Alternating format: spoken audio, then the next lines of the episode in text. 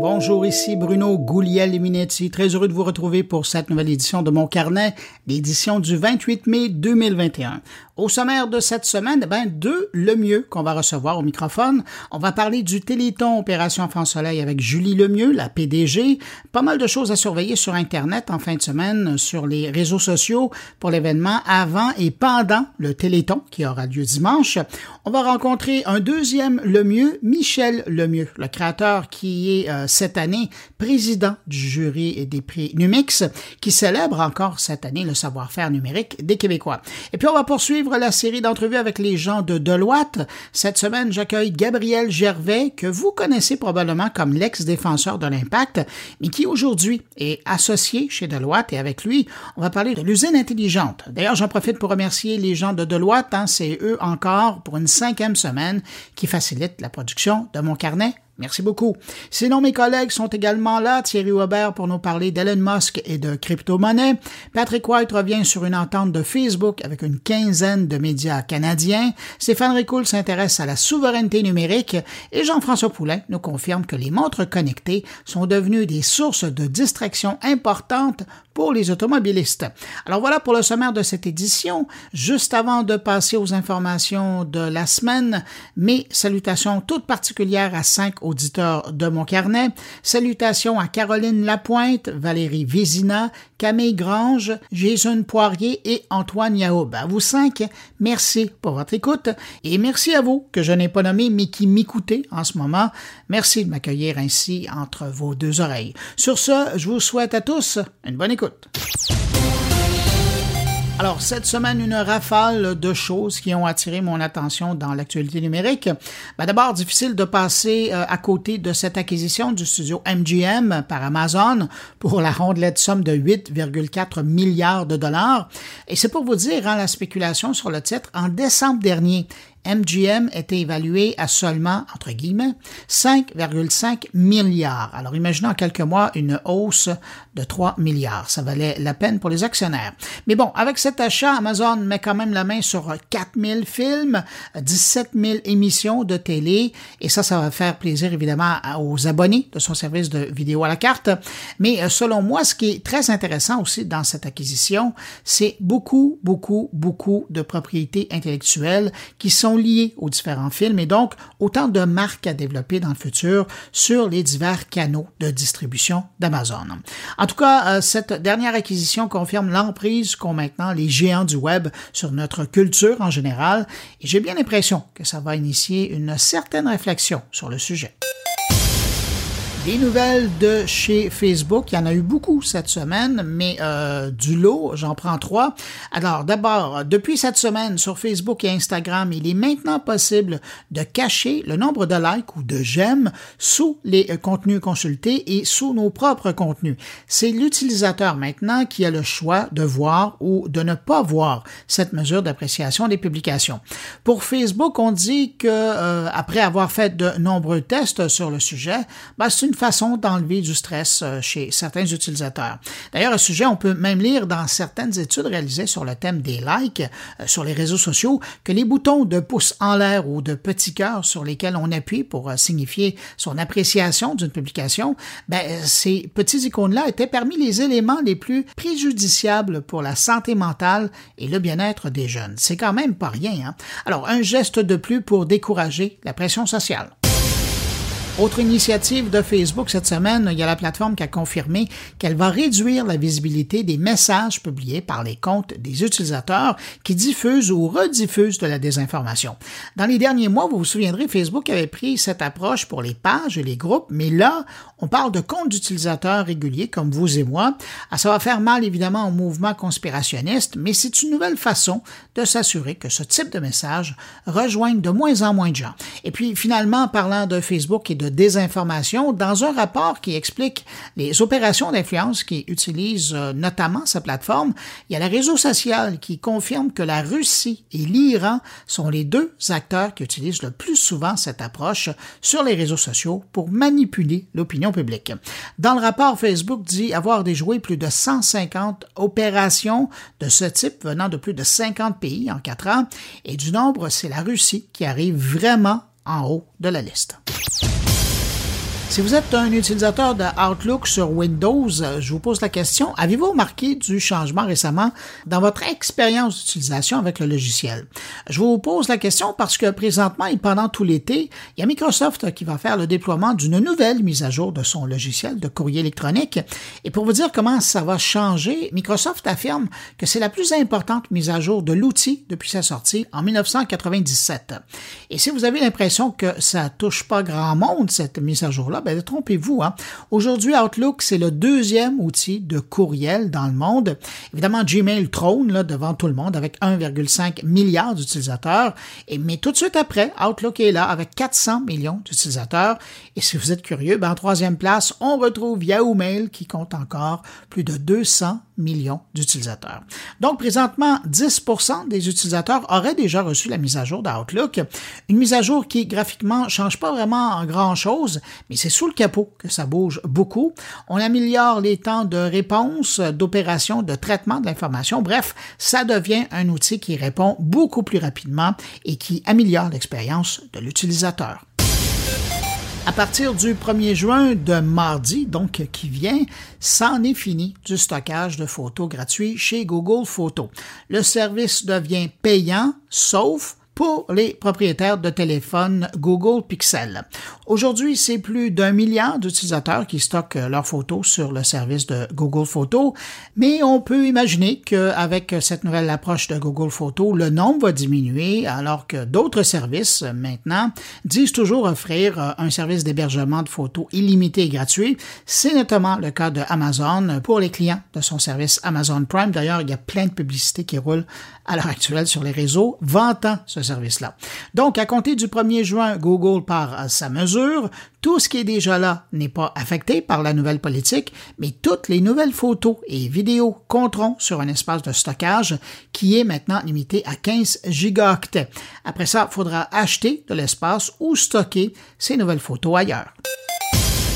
Un petit clin d'œil à WordPress, la plateforme de fabrication de blogs et de sites web qui souffle ses 18 ans cette année. WordPress qui peut être pas mal fier du chemin parcouru alors qu'aujourd'hui, on dit que 40% des 10 millions de sites web les plus visités dans le monde utilisent sa plateforme ou sa technologie. Avez-vous entendu parler de l'application Paparazzi? Aux États-Unis, c'est l'application qui fait pas mal jaser les jeunes et pour cause. L'application transforme ses utilisateurs en véritables paparazzi de leurs amis, de leurs connaissances. On vient de passer euh, de la vague du selfie à celle du paparazzi en peu de temps. Comment ça fonctionne? Ben, c'est simple. Vous téléchargez l'application sur votre téléphone, vous créez votre compte et puis évidemment, vous demandez à vos amis de le faire euh, la même chose. Ensuite, ben, contrairement aux autres plateformes, votre compte se remplira de photos de vous, mais cette fois pas par vous, mais par vos amis, vos connaissances ou peut-être des étrangers qui euh, vont vous croiser, qui vont vous reconnaître et vous taguer. On est vraiment aux antipodes d'Instagram avec ces photos hyper léché. Là, c'est souvent des photos prises à la volée, sans trop de préparation, et euh, dans certains cas, sans trop de permission non plus. Comme le disent les créateurs de l'application, sur Paparazzi, ce sont vos amis qui construisent votre profil, et à l'inverse, c'est vous qui nourrissez le leur en rajoutant des photos. Et les contraintes, elles sont bien en place pour s'assurer de ne pas voir des selfies apparaître dans les comptes.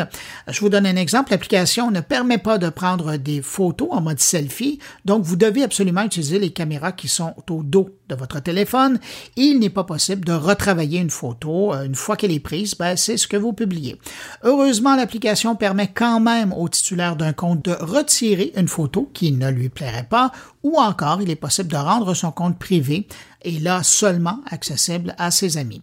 Je parlais d'engouement depuis euh, son lancement. Imaginez, l'application Paparazzi a atteint 2000 téléchargements par seconde, c'est vous dire. Hein?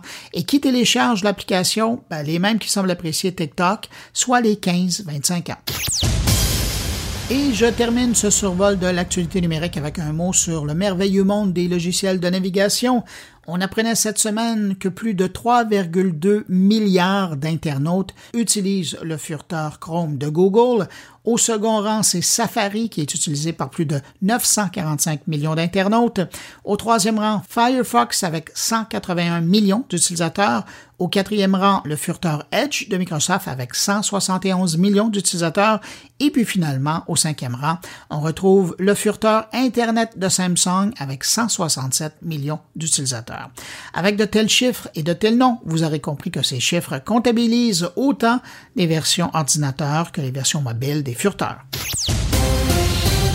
Ce dimanche, le 30 mai, d'ailleurs bon dimanche, hein, si vous m'écoutez dimanche, a lieu pour une 34e fois le Téléthon Opération Enfant Soleil au réseau TVA. Et puis en parallèle, maintenant, beaucoup de contenus sur les réseaux sociaux sont également disponibles.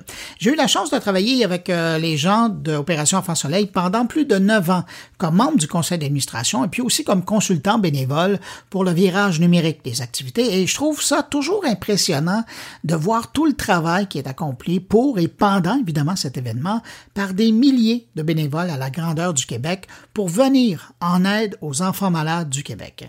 Alors, on va aller rejoindre sur Zoom la PDG d'Opération Enfant Soleil et surtout aujourd'hui la grande chef d'orchestre derrière cette 34e édition du Téléthon Opération Enfant Soleil. Bonjour Julie Lemieux. Bonjour. Julie, je le disais tout à l'heure euh, en, te présentant, on se connaît, donc on va se tutoyer euh, pour cette entrevue-là les gens qui nous écoutent, euh, peut-être qu'ils nous écoutent vendredi, samedi, peut-être que c'est aujourd'hui, euh, dimanche, qui nous écoutent, journée du Téléthon. On se parle un petit peu avant parce que je sais que, bon, quand vient le vendredi, on oublie ça, là, t'es dans le feu de l'action.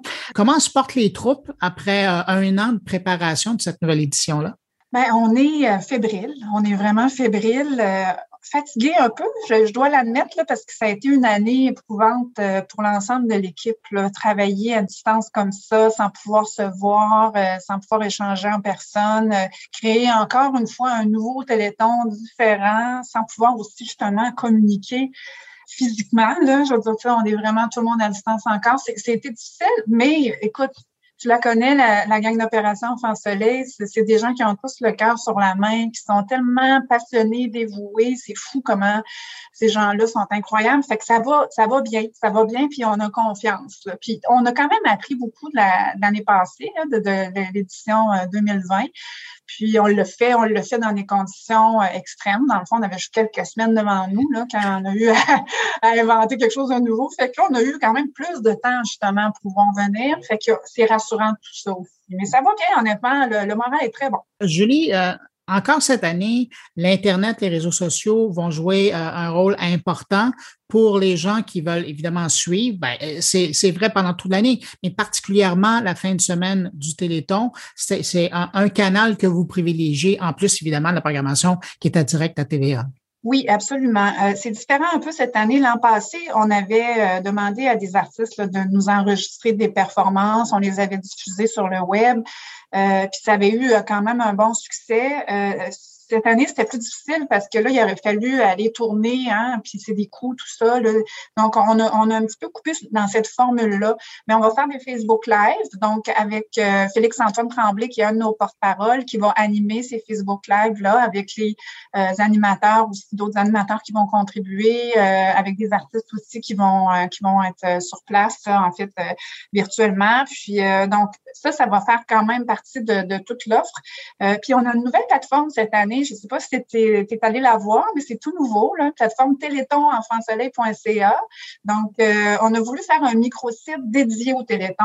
Euh, c'est quelque chose qui n'existait pas jusqu'à maintenant. Et c'est bien fait. Oui, c'est bien le fun. On est content parce que ça va évoluer avec euh, les, jours. Donc là, les gens peuvent aller voir présentement, c'est en ligne. Il y a un contenu qui est là, mais qui va évoluer au fil du temps qui va évoluer pendant le Téléthon aussi, après le Téléthon. Donc, c'est une plateforme qui va, qui va durer dans le temps aussi, puis qui nous permet d'être plus flexible parce qu'on avait notre site web qui est plus lourd, qui est moins facile là, à, piloter. Puis ça, ben, ça va permettre de mettre en, justement des performances en ligne, d'inciter les gens à voter. On a mis notre édition de compte aussi de la dernière année en ligne. On a fait des capsules régionales. Normalement, on faisait des conférences de presse dans les 17 régions du Québec. On n'a pas pu faire ça cette année, évidemment.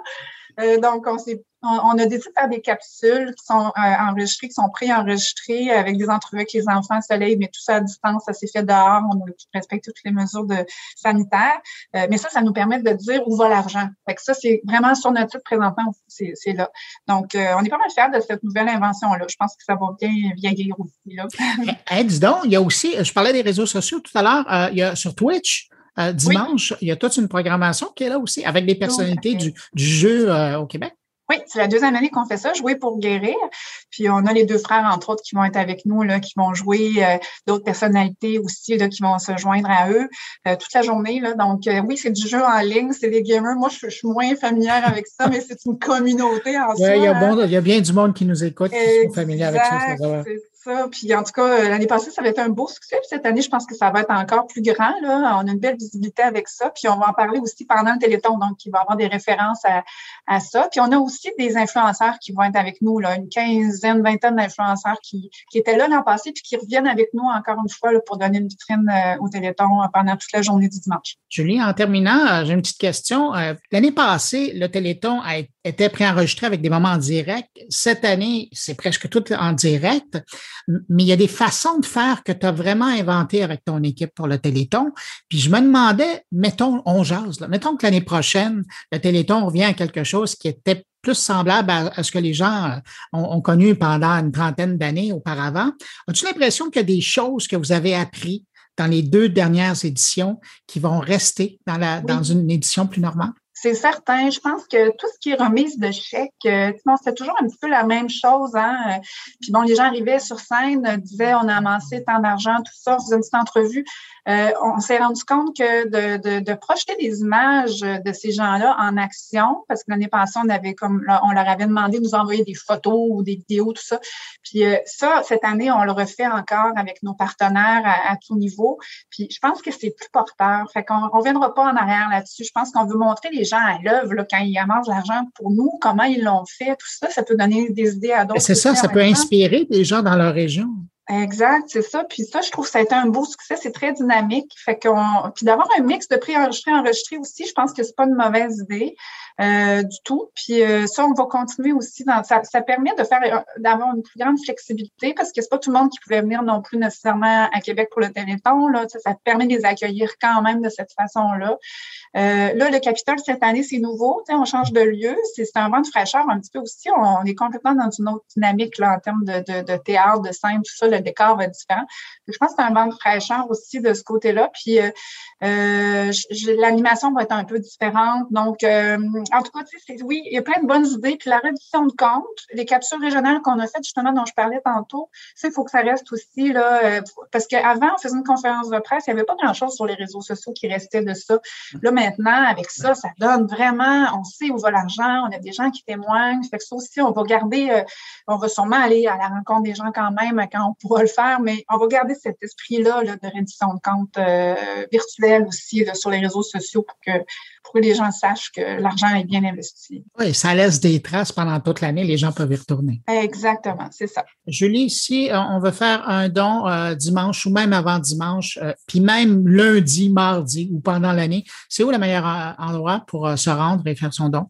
La, journée même du Téléthon, dimanche, ils vont avoir les numéros de téléphone, nos téléphonistes à distance encore là qui, euh, qui font aussi, c'est une révolution hein, technologique, qui prennent les appels de chez eux. Là, encore une fois, cette année, nos 300 bénévoles. Donc, ceux qui veulent prendre le téléphone la journée du Téléthon, dimanche, le 30 mai, peuvent le faire.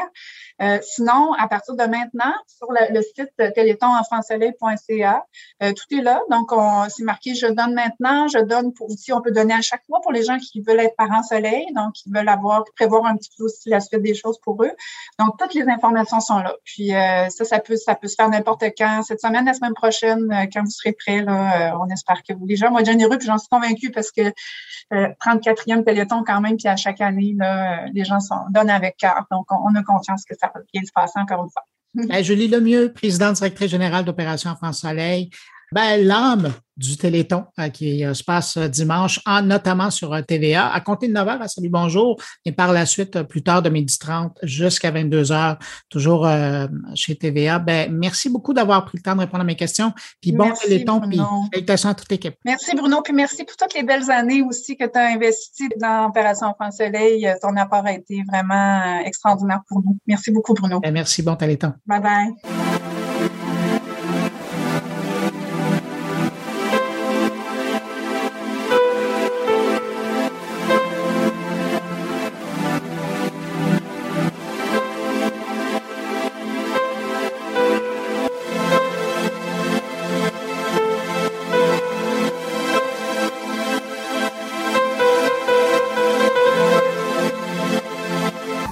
Cette semaine, c'était le dévoilement des lauréats de la 12e édition des prix Numix, des prix qui reconnaissent depuis un moment maintenant le savoir-faire dans le monde de la création numérique. Et d'ailleurs, félicitations à l'équipe derrière la production Moto qui remporte le Grand Prix des Numix cette année.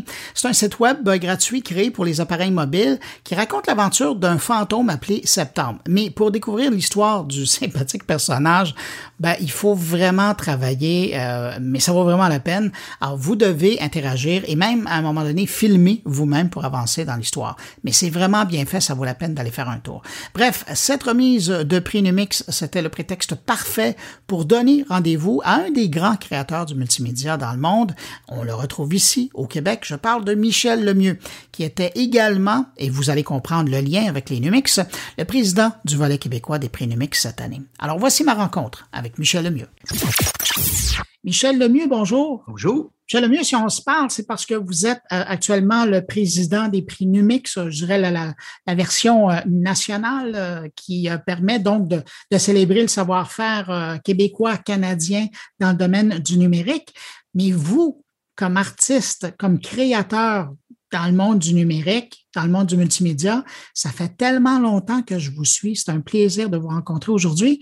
Quand vous regardez ça, on parle de quoi la, je ne veux pas trop vous vieillir, là, mais c'est quoi, 35, 40 ans de création ah, en multimédia? C'est presque une quarantaine d'années. En fait, le numérique n'existait pas il y a 40 ans. Ben, on n'appelait pas ça euh, comme ça, en tout cas. Non, mais euh, c'était le même désir, je pense, euh, de euh, il y avait quand même de la technologie, la technologie des années 80. Moi, ça remonte à Solide Salade. 85? 84. Non, non, ça nous rajeunit pas tout ça. Mais en même temps, euh, je trouve ça tellement merveilleux parce qu'au début, moi, vous parlez de Solide Salade, un de mes premiers spectacles, en tout cas le premier spectacle euh, qui, qui a été à l'international. Et puis, euh, il y avait des technologies à, à cette époque des technologies de l'époque. la projection, c'était de la lumière. oui, absolument. Puis il y avait des sensors, puis des trucs. Et que maintenant, et à l'époque, on me prenait pour un extraterrestre, on me disait que tout ça n'était qu'une mode. Et là, je me retrouve président du jury de Numix avec 260 projets qui sont présentés numériques complètement éclaté et je me dis non, non, ce n'était pas une mode. mais, c'est ça, mais quelqu'un qui a autant de recul sur la création comme ça, comment vous, vous voyez ça? Ben, moi, je suis, euh, je, suis euh, emballé par euh, le foisonnement. je suis encore, encore plus emballé récemment par la réaction du milieu des, des, créateurs et des producteurs d'œuvres numériques quelle qu'elle soit, que ce soit de la balado ou que ce soit de la réalité virtuelle ou, que ce soit des œuvres in situ, en temps de pandémie, de confinement, euh, c'est un record. Il n'y a jamais eu autant de euh, demandes, euh, de, de, soumissions de projets au prix Numix. D'ailleurs, qui ne sont plus seulement nationaux, les prix Numix, ils sont aussi un peu internationaux avec une nouvelle présence, surtout de la francophonie, des, projets qui sont venus des pays euh, européens de la francophonie. Alors, euh, c'est un début. Moi, je pense que les Numix internationaux ça sent bien. Parce que de toute façon, on le voit là. C'est justement, il y, a, il y, a, plusieurs décennies, on me disait, moi, c'est une mode, ça va passer. La multidisciplinarité, l'art numérique, tout ça, c'est l'air du temps, mais c'est pas vraiment là pour rester. Alors là, on voit que non, non, non, c'est là pour rester. C'est ça s'insinue dans les fibres de notre culture, et puis ça devient certaines certaines choses qui sont récompensées par un prix Numix cette année. Les finalistes, certaines œuvres sont somme toute, assez euh, peu connus, assez underground, assez euh, pointus comme public, tandis que d'autres finalistes, d'autres euh, lauréats qui sont récompensés, sont de grandes, grandes vedettes internationales qui ont travaillé avec des gens d'ici, qui ont fait quelque chose d'absolument extraordinaire avec eux. Donc, les prix Numix, ça transcende un peu, si on veut, l'art numérique qui, pourrait faire peur à plein de gens. Non, en fait, c'est la création numérique. Moi, je pense que parlons de ça parce que euh, c'est foisonnant dans tous les domaines. Ben parlons-en de la création numérique. Vous avez, vous, les deux pieds dedans. Je faisais un clin d'œil à votre solide salade du début de la carrière où, le grand public vous a euh, découvert, moi inclus. Quand on pense à vous, on pense toujours à des, des projet gigantesque. Je pense à les, deux derniers, là, Cité Mémoire à Montréal. Je pense que vous êtes rendu à votre 26e tableau. Euh, euh, il y a la création. 29e, 29e tableau. J'en parle des tableaux. Vous avez fait un superbe spectacle euh, que vous avez signé pour le Cercle du Soleil, Toruk. Mais ça, c'est des gros projets. Puis, parallèlement, vous faites puis on parlait numérique, et c'est pour ça que je vous amène là-dessus. Vous faites vous-même de la production VR. Quand on vous suit euh, sur Facebook, on a l'impression que vous faites ça dans votre cabanon en arrière. Euh, le, dernier film qui a été primé, c'est une production qui, a fait des grands festivals. Ça a été à Tribeca, ça a été à Cannes, je pense à Icarus. Comme dirait l'autre, vous êtes toujours de votre temps dans votre création. Ben moi, oui. Moi, je suis resté... Euh un, enfant qui, s'amuse avec euh, des flashlights et toutes sortes de trucs. Et euh, en temps de pandémie, euh, évidemment, ben, Icarus, premièrement, a été fait en collaboration avec Normal Studio. Alors, l'ensemble de la production a été fait là. Et c'était une œuvre VR qu'on devait présenter en XR, c'est-à-dire en présentation live, un petit peu comme ce qu'on voit en ce moment, Carnet Arena, une magnifique œuvre, extraordinaire œuvre. Alors, ça devait être présenté tout l'été dernier au Centre Phi, Icarus, en version XR, évidemment. On sait ce qui s'est passé, tout a, tout a fermé. Alors, en quelques semaines, on a surviré de bord et là, j'ai tourné dans mon atelier à la campagne des bouts parce qu'il a fallu faire ce qu'on appelle un stand-alone, c'est-à-dire une réalité virtuelle qui qu'on peut envoyer par Internet et qui peut être visionnée par n'importe qui qui a un casque chez lui. Et c'est cette version-là qui voyage dans les festivals en ce moment. Mais parallèlement, j'ai fait, je, travaille sur des films. Euh, j'ai tourné un film avec mon ami Victor. On a tourné un film sur, avec son père qui a 87 ans. Alors, une espèce de portrait de son père, très poétique, qui est en attente de la mort, en quelque part, mais d'une façon assez sereine et qui joue aux cartes et toutes sortes de scènes comme ça. Alors, un petit film d'une dizaine de minutes en VR. Alors, pour moi, c'est important aussi de, se rebrancher sur la source de la création. La création, c'est pas seulement l'immense projet. Euh, j'ai fait des projets à grand déploiement, j'ai fait des projets plus intimes. Puis je pense aussi qu'il y a une espèce de respiration. Les projets plus intimes nourrissent le travail euh, qui s'adresse à un public plus large. Puis euh, les, les, les, projets euh, plus larges me donnent des moyens pour pouvoir me concentrer à faire un petit film qui ne sera qui sera pas euh, quelque chose de, de, nécessairement commercial ou commercialisable. On sait que la réalité virtuelle en ce moment c'est nouveau. Moi j'y crois beaucoup. Alors je pense que plus les les outils vont se développer, plus euh, ça va se démocratiser. Et là, on nous regarde encore comme des extraterrestres, comme on me regardait euh, il y a 40 ans. Alors, habitué. Et sur ma planète, il y a du VR, il n'y a pas de problème. Pour quelqu'un qui a été habitué de travailler beaucoup avec des matériaux, euh, mélanger ça à de la technologie, est-ce que la VR vous donne une liberté de création qui pousse encore plus loin, j'allais dire, votre folie créatrice? Euh, euh, oui, complètement, parce qu'en VR, tu, euh, même encore, à mon avis, plus qu'au cinéma,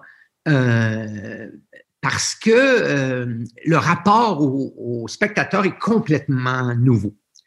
Et là, je me suis, j'ai travaillé sur des VR narratifs. Mon prochain gros projet VR va être un VR interactif immersif, open space. Alors, c'est, là, c'est une nouvelle façon de raconter des histoires.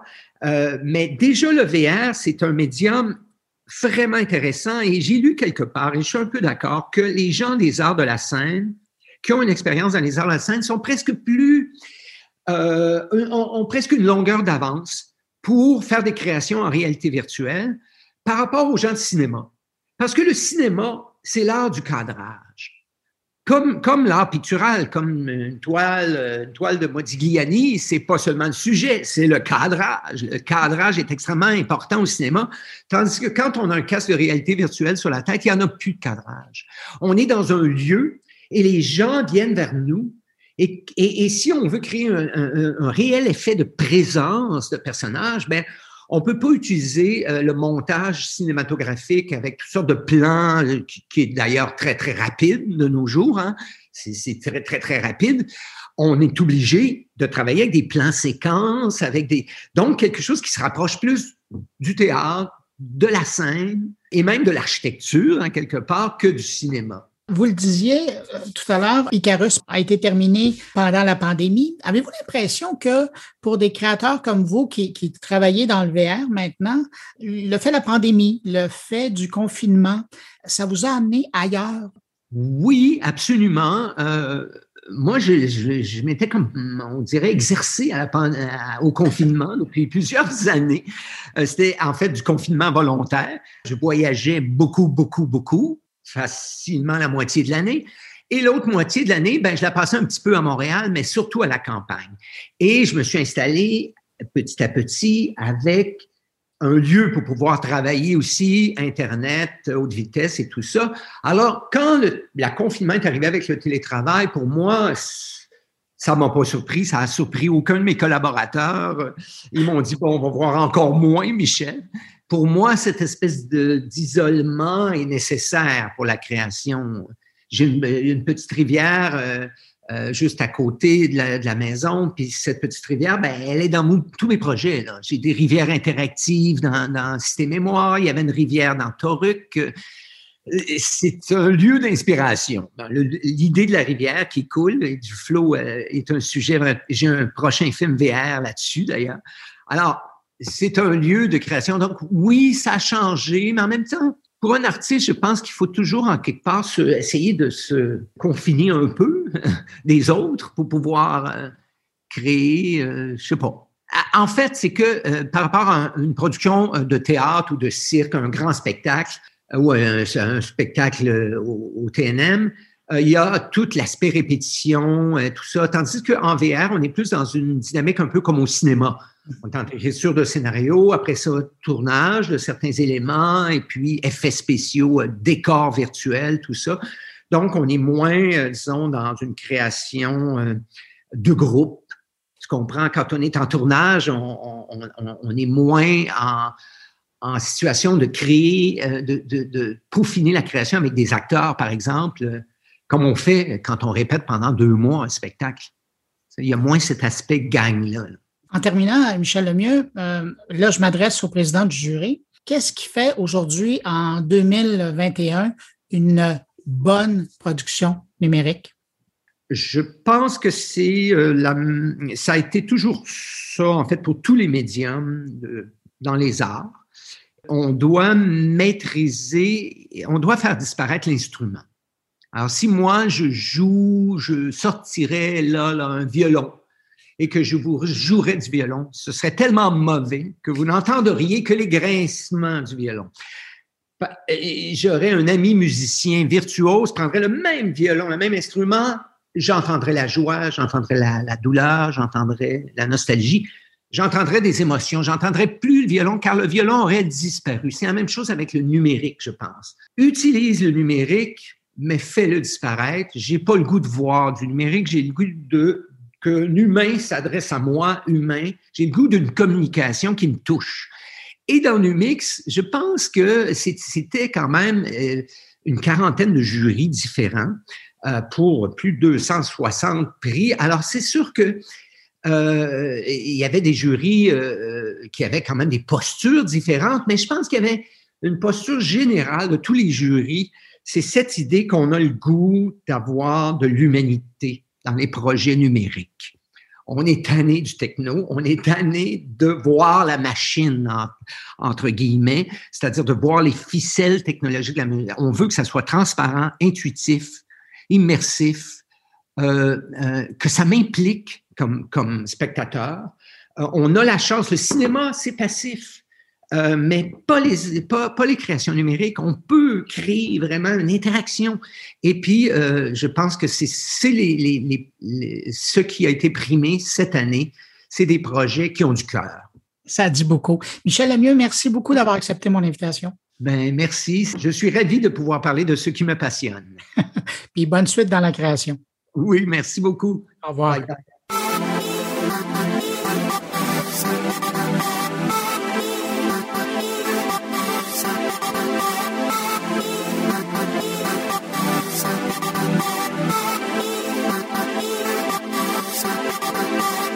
Cette semaine, on poursuit la série d'entrevues avec euh, les gens de Deloitte en compagnie de Gabriel Gervais, ex-défenseur vedette de l'Impact, mais aujourd'hui associé chez Deloitte et il dirige au Canada les équipes d'expertise dans le domaine de la chaîne d'approvisionnement, de la fabrication et de la distribution.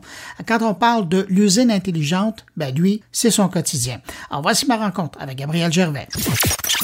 Gabriel Gervais, bonjour. Bonjour Bruno. Gabriel, je le disais en vous présentant, les gens, quand on dit Gabriel Gervais, en tout cas ceux qui s'intéressent euh, au, soccer, euh, ont l'image de ce défenseur de l'impact pendant huit saisons, si je ne me trompe pas. Et là, moi, je m'adresse à l'associé de chez Deloitte qui a le même nom, c'est la même personne. Comment, comment on, se convertit euh, d'un défenseur vedette à un, spécialiste de, de, de l'aide aux entreprises? Oui, mais euh, merci pour ça. C'est le cheminement de ma vie euh, où est-ce que j'ai combiné euh, les études avec le sport. Donc, je suis allé aux universités américaines où est-ce que j'ai étudié en génie mécanique. J'ai fait aussi une maîtrise en, gestion en génie et j'avais une bourse pour jouer au soccer dans la NCA. Et j'avais une passion pour, pour les avions.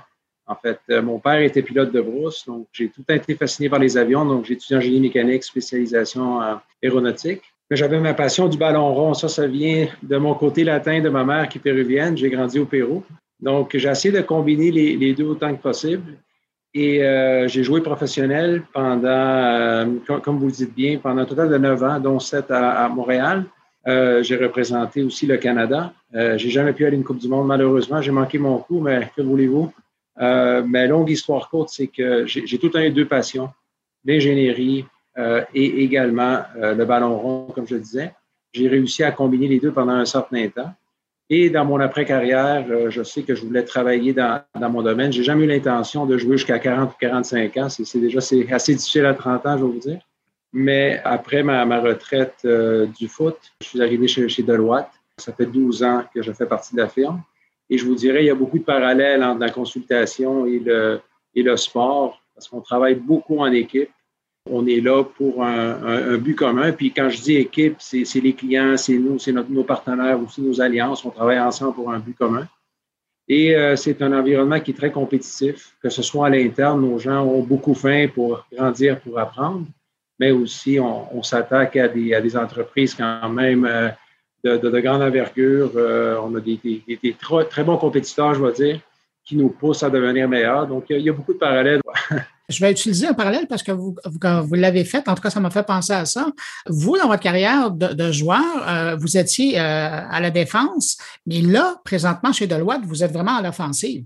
Vous prenez vos clients et vous les amenez plus loin. Oui, c'est vrai. C'est vrai qu'on pousse nos clients, surtout dans, l'aspect numérique. On, on, collabore avec nos clients pour qu'ils deviennent meilleurs. Donc oui, on est là pour, pour se, je dirais, se pousser mutuellement on ne va jamais prétendre connaître les affaires de nos clients aussi bien qu'eux autres, mais on peut apporter un autre angle et les supporter dans leur projet et dans leur transformation. Vous, chez Deloitte, euh, Gabriel, votre expertise, elle est dans, euh, j'allais dire quoi, le processus de fabrication, le processus de, distribution, de livraison? De mon côté, je, fais partie du groupe de chaîne d'approvisionnement et opérations manufacturières. Donc, quand on parle de chaîne d'approvisionnement, c'est toute la chaîne intégrée, que ce soit la planification, les achats, la fabrication et la distribution. Mon champ d'expertise, c'est la fabrication. Je mène la pratique canadienne en, fabrication. Et euh, je dirais, notre étoile du Nord maintenant, c'est l'usine intelligente. Ben, Parlons-en de la fabrication. Euh, dans un contexte intelligent, parce que c'est au cœur de nos vies. En tout cas, quand on est entrepreneur, euh, on parle beaucoup de l'industrie 4.0. C'est une réalité pour certains fabricants, euh, c'est un désir pour d'autres. On est où, là, quand justement, parce que vous, vous vous intéressez à la scène canadienne, on est où au Canada par rapport à ça? Est-ce qu'on fait mieux que les autres? Est-ce qu'on est à la traîne? Je ne dirais pas qu'on fait mieux que les autres nécessairement, et ça, ça peut dépendre par industrie, mais globalement, ce que je vois, c'est qu'on n'est pas nécessairement en termes de, pays en avance dans, les révolutions 4.0 dont, vous dites bien. Je trouve que certains des clients sont encore un peu craintifs à prendre le premier pas vers la, numérisation. Et quand on dit 4.0 euh, numérisation, ça ne veut pas dire de juste mettre des machines et des robots dans une usine. Ce n'est pas ça. C'est vraiment que la chaîne d'approvisionnement est complètement intégrée, qu'une communication qui est fluide entre que ce soit les fournisseurs, entre les manufacturiers, les clients, les distributeurs, tout l'écosystème peut se parler, peut partager. Euh, donc, c'est ça qu'on veut dire par 4.0. Mais à, l'intérieur des murs, même à l'intérieur des, euh, des, murs de l'usine, une usine intelligente est capable de collaborer avec l'écosystème, mais vraiment de façon très précise dans les quatre murs. C'est des technologies qui peuvent aider à améliorer le rendement des lignes de production, par exemple qui améliore à mieux céduler la production, qui améliore à avoir la visibilité quand un actif, un équipement, une machine peut briser. Donc, on peut réagir de façon même prédictive. Mm-hmm. C'est, on l'attaque vraiment de cet angle-là, mais ce qui est important dans tout ça, c'est on veut résoudre un problème d'affaires. On ne veut pas juste connecter de la technologie pour dire qu'on met du nouvelle technologie novatrice ou du nouveau data c'est pour venir résoudre un problème. Ah, parce qu'au départ, pour arriver à ça, ça prend un état des lieux d'abord. Exactement. Donc, les bonnes euh, vieilles philosophies en, fabrication de Lean, de, Six Sigma, c'est encore d'actualité, je dirais. Donc, on utilise, nous, euh, notre équipe, on est très poussé dans ce domaine. On a, on a beaucoup d'expérience, on marche le plancher. Il faut connaître les processus. Et ce que je dirais, c'est quand même, on a des, euh, des, clients qui sont quand même sophistiqués, qui ont déjà poussé les, les, philosophies Lean ou Toyota ou Six Sigma au maximum. Donc, maintenant, s'ils veulent sortir plus de rendement de leurs usines ou de leurs opérations, il faut penser côté digital. Sinon, ça va être de l'amélioration de 1, 2, peut-être 3% par année. Mais s'ils veulent sauter de 5 à 10% c'est vraiment à travers les technologies numériques. Donc, euh, pour ça, nous, on est convaincus, puis on, implante justement euh, des, solutions de la sorte. Et quand, je disais tout à l'heure que, des, euh, compagnies en, général, on tarde un peu, c'est de faire ce premier pas. Puis le premier pas ne veut pas dire, OK, on va rendre une usine complètement intelligente du premier coup. Non, c'est de commencer petit, peut-être de prendre une opération spécifique dans l'usine qu'on peut très bien isoler, qu'on peut faire une gestion de changement saine, que les, employés peuvent absorber ce changement, que ce soit un succès, et ensuite on peut continuer à, mettre en place des, technologies à travers l'usine. Mais on ne commence jamais avec une usine au complet. C'est tout le temps un cas d'usage spécifique. Par exemple, on augmente le rendement d'une ligne dans une section d'usine. Donc, quand je veux dire de prendre le premier pas, c'est ça de prendre le premier pas. De faire quand même un investissement puis de dire, OK, je, je vais jouer un peu avec une certaine technologie pour voir où est-ce que ça m'amène parce que il y, a, trop d'enjeux aussi. On, pourrait se parler de main-d'œuvre dans le domaine qu'il faut venir combler avec la technologie. Mais d'après vous, parce que vous envoyez du monde dans une année, là, euh, peut-être par vidéoconférence, mais vous les voyez quand même, mm. la plupart des gens qui sont réfractaires à, ce changement-là, puis là, on parle du changement numérique, l'industrie 4.0, il est où le frein? Est-ce que c'est humain? Est-ce que c'est c'est stratégique? C'est quoi? C'est des fois, ils voient, ils voient l'écart trop grand. Disons, ils sont encore dans le 2.0, si j'exagère. Donc, faire le saut au 4.0, ils voient ça comme, comme trop grand. C'est sûr que maintenant, ça, peut être intimidant aussi de venir, OK, il faut, connecter l'info nuagique. Car pour faire les calculs qu'on veut avec la, vélocité qu'on veut, ça prend de la machine, ça prend du pouvoir euh, d'ordinateur. Donc, on ne peut pas faire ça avec des serveurs. On pourrait le faire, mais c'est beaucoup plus économique à long terme et efficace d'aller dans les nuagiques. Qui dit nuagique dit, OK, il faut protéger les données. Donc, il y a beaucoup de démarches à prendre et je vois souvent que certains clients veulent le faire tout seul. Et même nous, de là, on ne peut pas prétendre de pouvoir faire tout ça tout seul. Non, on ne peut pas. On fait ça en collaboration avec des partenaires qui sont spécialisés dans des domaines spécifiques pour amener une solution complète. Donc, je pense que les, les, clients sont un peu réfractaires, sont intimidés. Peut-être qu'il y a la gestion du changement qui leur fait peur. La grosse chose, c'est où commencer. Qu'est-ce que ça veut dire? Peut-être vous, Bruno, quand vous pensez à 4.0, vous pensez à quelque chose. Il y en a d'autres qui pensent que c'est digital ou numérique. On l'appelle de toutes sortes de façons. Mais juste concrètement, l'analytique, ça fait longtemps qu'on accumule des données des, équipements et des machines. C'est rien de nouveau. Donc, quand on, parle d'Internet des objets ou le IoT, ça fait longtemps que c'est en place. Mais on n'était pas capable de mettre du sens dans toute l'information. Avant de faire du sens de l'information, il faut la mettre dans un environnement qu'on est capable de la capturer, de l'analyser et maintenant de pouvoir réagir. Et, l'étape la plus loin, que c'est encore le plus grand défi, c'est de laisser la machine prendre la décision pour l'humain en termes de décision. OK, l'inventaire est bas, commande tout seul. Moi, moi comme humain, je n'ai pas besoin d'approuver. La machine peut le faire. C'est ce dernier, cette dernière connexion, si on peut l'appeler, qui manque encore, euh, je vous dirais, pour venir chercher tout le pouvoir du numérique.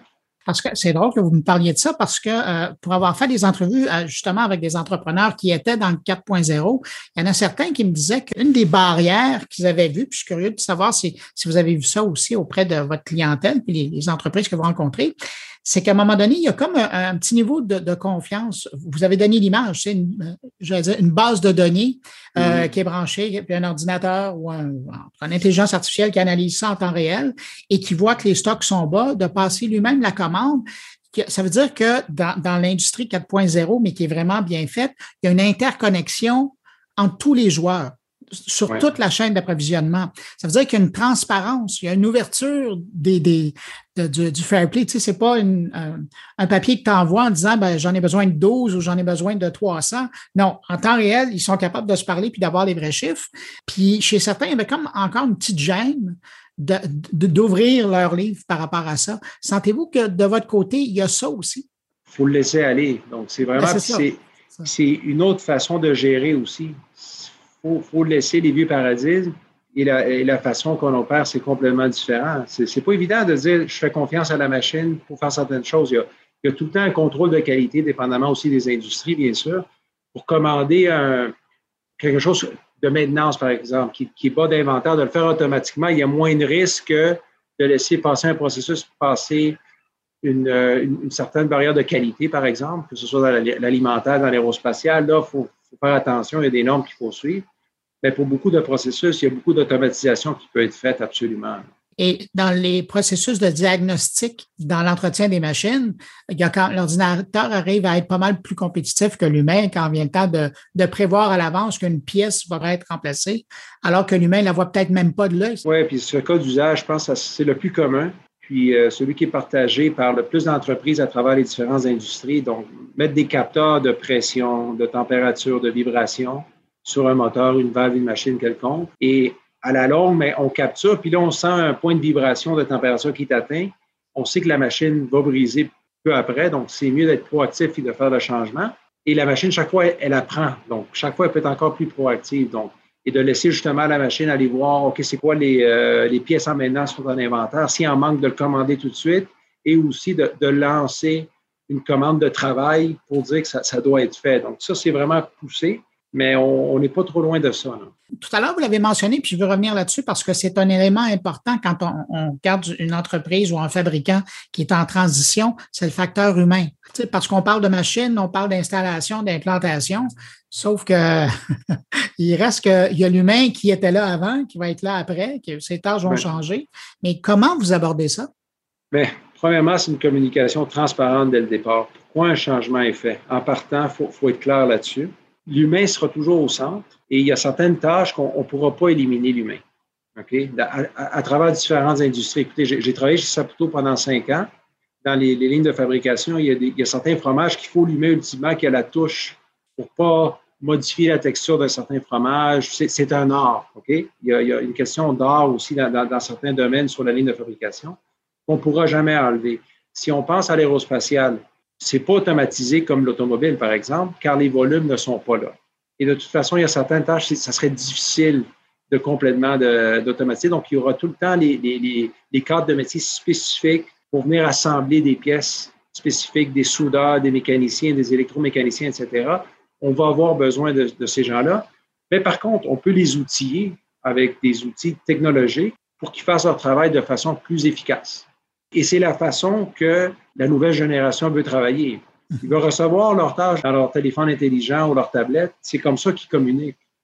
Donc, euh, de, façon très, très, très rapide, par exemple, on veut travailler sur une portion d'un avion, disons. Et le superviseur arrive avec une tablette et voit le travail à faire, mais le, le système, parce qu'il est complètement intégré, l'avertit qu'il ne devrait pas partir un travail à une certaine station parce qu'il manque une pièce. Ou la personne qui devait faire le travail ne s'est pas présentée ce matin. En bon français, ils n'ont pas fait de punch. Donc, dans ce cas-là, le superviseur va dire, OK, mes, actifs humains, je ne vais pas les mettre dans la station, disons, 2 qui est arrêtée. Je vais les mettre dans la station 1 pour essayer d'avancer le plus de travail pour se rattraper dans la station 2. Dans l'aérospatial, l'avion, il faut qu'il bouge de station en station, sinon ça crée un gros problème. Donc, des outils, je vous donne juste un exemple, mais c'est ça qu'on veut dire par intégrer, avoir des outils numérique pour augmenter le rendement et l'efficacité sur la ligne. C'est très réactif et non proactif. C'est ça, en gros, si je peux peut-être le summariser de la façon la plus simple, c'est prédictif, ça venir plus tard avec l'intelligence artificielle et tout ça. Il y, a, certains qui sont rendus là, mais au moins de devenir proactif dans les décisions, moins de perte de temps. C'est ça qui, a, les nouvelles technologies nous amènent aujourd'hui. Euh, Gabriel, avec la dernière année qu'on a passée, il y a bien des choses qui ont bougé. Est-ce que vous diriez que vous, du côté des manufacturiers, des fabricants, euh, c'est quelque chose qui leur a donné, euh, je vais prendre l'image, un coup de pied au derrière et ça les a forcés à, repenser leur affaire? C'est une bonne analogie avec le foot aussi. Oui, oui, ils ont reçu un bon coup de pied, honnêtement, pour accélérer le, le côté numérique. Et je parle pas seulement numérique au plancher de production, mais tout ce qui est en arrière-scène, toutes les tâches administratives, que ce soit financières, euh, d'approvisionnement et tout ça, d'essayer de numériser tout ça avec des nouveaux outils, ça, ça, ça leur a poussé parce qu'il y avait un grand besoin de s'améliorer. Euh, il y a beaucoup d'entreprises aussi qu'on voit, c'est que ça leur a forcé à repenser même leur stratégie d'affaires complètement. Donc, euh, notre équipe euh, chez Deloitte qui fait la, stratégie corporative sont occupés comme jamais. Parce qu'il y a plusieurs entreprises qui disent avec les actifs qu'on a, avec la propriété intellectuelle qu'on a, avec le capital humain qu'on a, si notre industrie maintenant a été frappée lourdement à cause de la, pandémie, comment je peux utiliser ces actifs, propriété intellectuelle, peut-être pour aller vers d'autres marchés, peut-être pour faire des nouveaux produits? Cette réflexion de dépendre tellement sur peut-être une industrie ou un produit ça a forcé à innover davantage. Donc ça, on l'a vu, et la numérisation fait partie d'un pilier d'innovation, mais je dirais ça a accéléré ou forcé même euh, cette réflexion. Gabriel, en terminant, si je vous demandais, euh, vous, comme conseiller dans votre bagage, euh, le fait d'appartenir à l'équipe de Deloitte, qu'est-ce que vous ça vous apporte? Ça m'apporte un, un, grand bonheur parce que ma firme, je suis fier, je suis propriétaire de ma firme et on, les valeurs de, notre firme, euh, que ce soit des valeurs au point de vue de la diversité, au point de vue de nos valeurs fondamentales, comment on veut faire le travail, comment on traite nos gens, comment qu'on pousse pour améliorer les gens dans leur force et non pas tout le temps essayer d'améliorer, si on veut, les points les plus faibles. Il faut travailler sur les forces avant tout, amener de l'énergie à nos gens. Donc ça, je suis, je suis extrêmement fier. Je suis fier de mon équipe.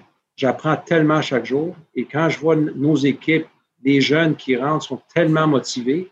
C'est vraiment comme un, souffle d'air frais.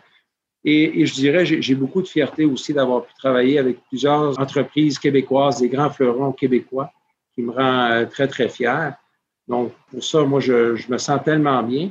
Et en plus, on a une très bonne équipe euh, de soccer euh, à notre firme. Donc, ça, ça me rend très fier aussi. On ne peut pas le sortir de vous. non, impossible. Ça va être avec moi le restant de mes jours. Gabriel Gervais, associé chez Deloitte, merci beaucoup d'avoir pris le temps de répondre à mes questions. Merci beaucoup, Bruno. Au plaisir.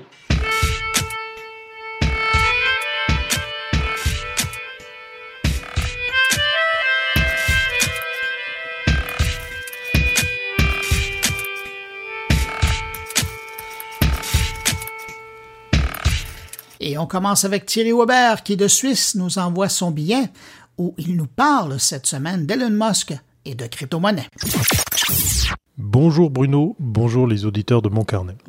Non, cette fois-ci, je vais arrêter de vous parler de Bill Gates, mais, mais je vais vous parler quand même d'une personnalité importante euh, pour toute autre chose que des problèmes informatiques ou de, comment dire, de fidélité. On va revenir sur ce qui se passe avec Elon Musk, puisqu'effectivement, euh, peut-être vous l'avez vu passer, euh, l'information a fait quand même grand bruit dans, grand bruit dans le marché de la crypto-monnaie. Un simple tweet, une simple réaction de sa part et le cours du Bitcoin s'est effondré. Alors on nous avait vendu le Bitcoin comme étant euh, eh bien une, une, valeur sûre, une monnaie basée sur une blockchain indépendante des marchés, des influences de la vie euh, extérieure, de la vie réelle. Et c'était sans compter qu'effectivement, ben, elles aussi subissent eh bien, les, les aléas de, de, ben, de l'actualité. Alors comme si effectivement Elon Musk se sentait coupable, il est revenu à la charge pour un petit coup de pouce euh, pour le Bitcoin, puisqu'effectivement, euh, suite aux annonces de, du patron de Tesla, euh, sur l'impact environnement, euh, environnemental du minage, eh bien, euh, le cours du Bitcoin reprend des couleurs depuis ce, ce, début de semaine. Il y avait aussi effectivement une mise sous pression pour les nouvelles menaces de la réglementation en Chine qui n'ont pas aidé justement le, le cours du, du, Bitcoin dans, dans, tout ce qui s'est passé. Des semaines vraiment pleines de rebondissements. Intéressant de regarder ça de l'extérieur puisqu'effectivement, encore une fois, on nous avait vendu euh, toutes ces monnaies euh, basées sur la blockchain comme étant insensibles à tout ce qui se passe sur euh, sur le marché extérieur. justement, cette monnaie qui qui est la, la plus utilisée évoluait justement eh bien ces derniers jours autour des 39 000 dollars. Rappelez-vous, elle était tombée ce week-end autour des 32 000 dollars.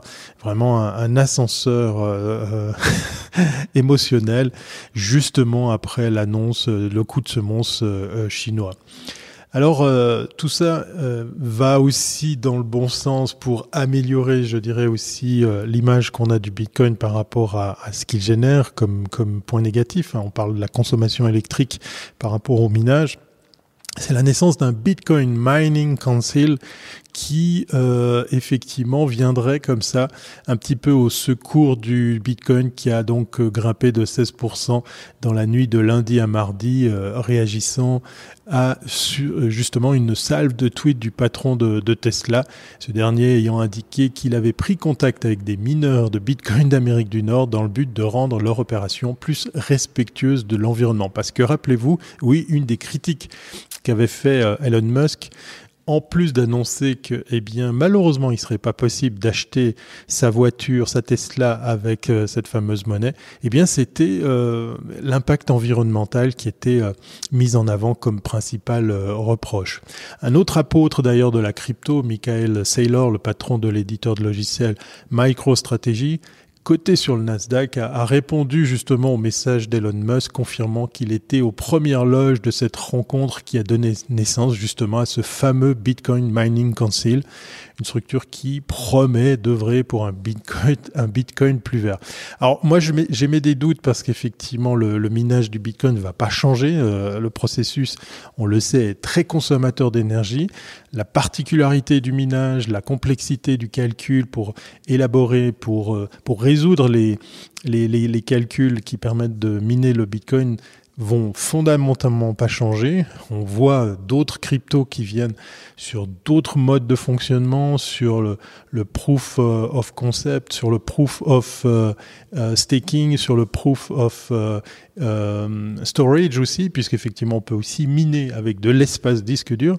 Il y a plein d'alternatives qui, qui, existent déjà, donc j'ai mis des gros doutes quant à, à cette, idée, de Elon Musk de venir au, au secours du Bitcoin qui fondamentalement, encore une fois, va pas changer sa structure par rapport à son mode de, de minage et par rapport et bien la consommation énergie qui va, qui va avec. Cette volatilité de, de cette monnaie, elle est inquiétante et puis justement, elle, elle fait euh, penser que ben voilà, on n'est pas à l'abri euh, d'une retombée. Rappelez-vous, un simple tweet avait aussi euh, fait méchamment bouger les actions de Tesla à l'époque et, et, ça lui a valu justement sa sortie du conseil d'administration. Donc on peut se poser la question de savoir s'il faut peut-être pas viser la deuxième monnaie, euh, la deuxième crypto-monnaie la plus, la plus en vue, l'Ethereum, euh, qui est, elle, faite sur des bases un, peu plus respectueuses, un peu plus euh, simples, un peu plus intéressantes aussi pour les altcoins, c'est-à-dire toutes les, alternatives aux, coins qui pourraient être créés. Et elles sont légion, puisqu'effectivement, je pense là à, toutes celles et ceux qui ont, suivi le, le sillage d'Ethereum. Pour terminer, ben effectivement, sur cette volatilité des, crypto-monnaies, on voit qu'effectivement, la réaction euh, du marché est, est, vraiment intimement liée à ce que dit euh, Elon Musk. Ça fait un peu peur, effectivement un caractère lunatique de la monnaie qui effraie les marchés. Si le marché continue à avoir des fluctuations sauvages basées, sur les tweets d'Elon Musk, cela va être un gros revers pour cette classe d'actifs, a indiqué Matt Mealy euh, de l'agence Bloomberg. Voilà.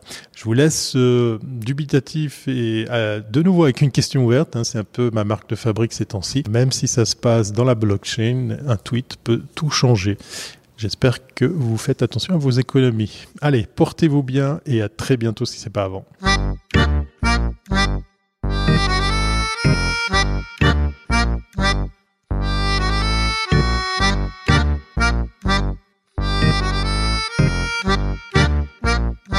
Retour à Montréal euh, et on retrouve euh, Patrick White qui revient sur euh, cette entente historique entre Facebook et une quinzaine de médias canadiens, dont plusieurs d'ailleurs sont des imprimés québécois. bonjour tout le monde. Alors je vous parle cette semaine d'une très très grosse nouvelle dans le monde de l'information numérique au Canada. Facebook qui a annoncé mardi qu'il allait offrir des redevances à une quinzaine de médias canadiens, dont huit au Québec. Et ça, c'est une période, ça va être sur une période de trois ans à partir de septembre prochain. Alors, c'est un accord qui est expérimental, donc c'est un test et euh, ces ententes-là, ce sont des ententes à la pièce qui sont confidentielles. Selon mes sources, on parle de revenus significatifs pour les médias sélectionnés, mais c'est pas de la, c'est pas du nouvel argent comme on dit. Ça fait partie d'un pot de 8 millions de dollars euh, qui va être partagé au cours de trois ans euh, à divers médias un peu partout. Donc, euh, c'est difficile de savoir les montants précis.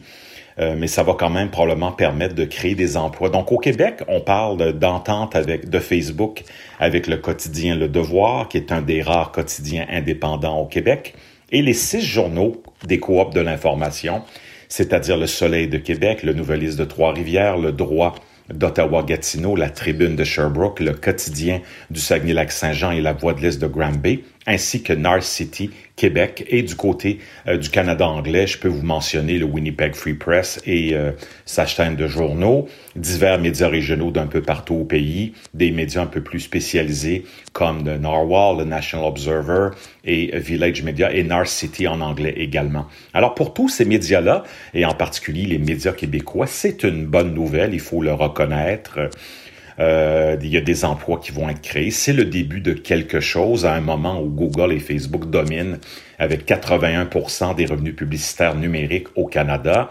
Euh, selon les calculs de Jean-Hugues Roy de l'UQAM, Google et Facebook font environ 280 millions de dollars de revenus par année au Canada avec le partage des articles euh, des médias canadiens. Mais l'annonce de Facebook amène son lot de questions. Est-ce une simple opération de relations publiques de Facebook pour éviter des lois fédérales canadiennes à venir, dont le projet de loi C10 qui est étudié à la Chambre des communes en ce moment. Alors oui, c'est fort possiblement une opération de relations publiques. Euh, le ministre du patrimoine canadien, Stephen Guilbeault, a aussi dans ses cartons deux autres projets de loi qui visent les GAFA. Euh, c'est-à-dire un sur l'équité fiscale et l'autre sur la gestion des commentaires haineux. Euh, l'annonce de Facebook de cette semaine, selon moi, ne doit pas court-circuiter les efforts du gouvernement fédéral, dont la réforme du CRTC, qui est la loi C10, qui est la première mouture depuis 1991. Donc, on n'a pas réformé les pouvoirs du CRTC euh, depuis l'arrivée de l'Internet, même avant l'arrivée de l'Internet. Évidemment, la C10 ça va permettre, entre autres, euh, d'appliquer les règles du contenu canadien, du contenu francophone, entre autres aux médias sociaux. C'est déjà un début. Euh, la loi est menacée en ce moment. Mais il faut pas se le cacher, il y aura inévitablement un encadrement des GAFA et pas uniquement au Canada. Euh, Facebook a senti la soupe chaude, on a vu ce qui est arrivé en Australie récemment, et ils ont décidé d'agir avant d'être réglementés euh, au Canada. Ces types d'accords-là, c'est pas nouveau, hein? C'est déjà en place en Australie, aux États-Unis, au Royaume-Uni, en France et en Allemagne et dans bien d'autres pays. Et les autres questions qui sont posées par ces accords sont claires. Pourquoi ces ententes-là sont confidentielles, donc il n'y a pas de transparence? Comment s'est fait la sélection des médias québécois et canadiens? Pourquoi avoir exclu la presse? Québécois Média, Radio-Canada, par exemple, le Globe and Mail. Est-ce que Facebook tente de régner en divisant les médias entre eux? Il faut pas être naïf ici. Euh, et aussi, une autre question importante, où vont se retrouver ces nouvelles-là et sous quelle forme? On ne le sait pas. On comprend qu'il va y avoir bientôt euh, une section dans Facebook, un onglet qui va s'appeler Facebook News, donc les nouvelles de Facebook, où on va retrouver un panier de médias d'information reconnus pour euh, la qualité de leur information, l'information vérifiée, évidemment. Et on va créer là-dedans des sections spéciales dans Facebook, des contenus spécifiques, comme par exemple des thématiques sur la COVID-19 ou encore la question du climat, du réchauffement climatique. Et c'est là qu'on va mettre en valeur les informations euh, des médias québécois et canadiens. Euh, et quand les euh, internautes vont cliquer là-dessus, ben, ça va rediriger le trafic vers le média, comme par exemple le devoir.com. Alors, parlant du devoir, Brian Miles est le directeur du devoir. Selon lui, les redevances prévues au contrat de trois ans sont suffisamment importantes pour qu'on se donne la peine d'aller de l'avant, comme le devoir a déjà fait avec MSN Québec et Apple News Plus. Euh, Brian Miles, dans une note interne envoyée aux employés cette semaine, dit que nous avons obtenu ce que nous voulions de longue date, une compensation équitable au terme d'une négociation honnête pour la circulation de nos contenus sur les plateformes numériques et nous mettions déjà la quasi-totalité de nos contenus sur Facebook et ce gratuitement, car cette plateforme est un bon canal de découverte de nos contenus. Brian Miles ajoute, nous le ferons maintenant moyennant une redevance Facebook ne publiera pas l'intégralité de nos contenus, seulement les titres, les amorces, donc le premier paragraphe, les photos, et le trafic va être dirigé vers les sites comme le devoir.com, ce qui, selon Brian va permettre d'agrandir nos bases d'utilisateurs et de poursuivre notre stratégie visant à favoriser l'abonnement numérique. C'est ce qu'a précisé Brian Mac. Et je rappelle que pour le devoir, la majorité des abonnés euh, sont numériques maintenant et non papier. On a conservé le papier six jours par semaine du lundi au samedi et on diffuse au plan numérique sept jours par semaine. Il y a eu une très forte hausse des abonnements numériques depuis le début de la crise, la pandémie de COVID-19 en mars 2020. Donc, on attend les résultats financiers du devoir pour 2020 autour du 5 juin, qu'on me dit. Par ailleurs, le devoir appuie les efforts du gouvernement fédéral canadien pour légiférer sur la question des redevances. L'entente va d'ailleurs dans le sens des intentions du ministre Stephen Guilbeault et en bon citoyen corporatif, le devoir va se conformer à la nouvelle loi si jamais elle est adoptée par la Chambre des communes. En attendant, nous estimons que l'avenir, c'est maintenant. C'est comment conclut euh, Brian Miles dans euh, sa lettre. Un dossier à suivre de près, donc, il y a Google News qui va probablement mettre sur pied des accords similaires au Canada bientôt avec les médias canadiens comme euh, ils l'ont fait avec euh, avec d'autres médias ailleurs dans le monde. Il y a également Microsoft qui a commencé à signer des ententes de partage de revenus un petit peu plus poussées avec un grand nombre de médias d'information et vous savez qu'Apple News aussi a des euh, redevances, un système de redevance et de paiement pour les abonnements numériques. Mais il faut pas se leurrer là-dedans. Euh, L'Union européenne s'apprête en ce moment à lancer, selon le Financial Times de Londres, une opération antitrust contre Facebook et c'est pas la dernière. Les États-Unis euh, ont des audiences publiques du Sénat et du, du Congrès là-dessus, et bien d'autres pays en ont assez que Facebook et les GAFA en général répercutent autant de désinformation, contribuent directement ou indirectement à la polarisation du discours public dans le monde et ne paient peu ou pas d'impôts. Donc, tôt ou tard, les GAFA euh, devront rendre des comptes, payer des impôts, établir des redevances claires pour les médias, sinon les parlements, les États vont agir avec célérité, force et détermination. La, récréation est terminée, comme je le disais euh, cette semaine, et je vous invite à lire mon infolettre sur Substack, patwhite70.substack.com, où je fais euh, le répertoire des informations en rafale de l'industrie euh, des médias au, au Canada et un peu partout dans le monde, évidemment. Les grandes nouvelles cette semaine, Vidéotron, qui dévoile entre autres l'arrivée d'une nouvelle plateforme par abonnement qui va s'appeler Vrai, et le décès de deux grands journalistes québécois, Jean-Robert Fauché de Radio-Canada à Québec et Rosaire Pelletier, ex-journaliste de Radio-Canada au Saguenay-Lac-Saint-Jean et au, à l'Assemblée nationale également. Je vous souhaite une bonne fin de semaine et à la semaine prochaine. Merci.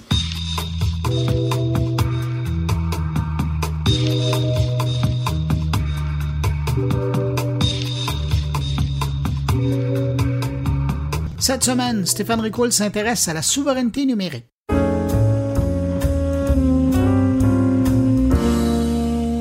Au travers de la crise des semi-conducteurs, les enjeux de cybersécurité, la valorisation et la protection des données, je vous parle souvent de souveraineté numérique, un enjeu que l'Europe compte bien attaquer de front avec la création le 20 mai dernier de l'Observatoire Technologie et Souveraineté numérique.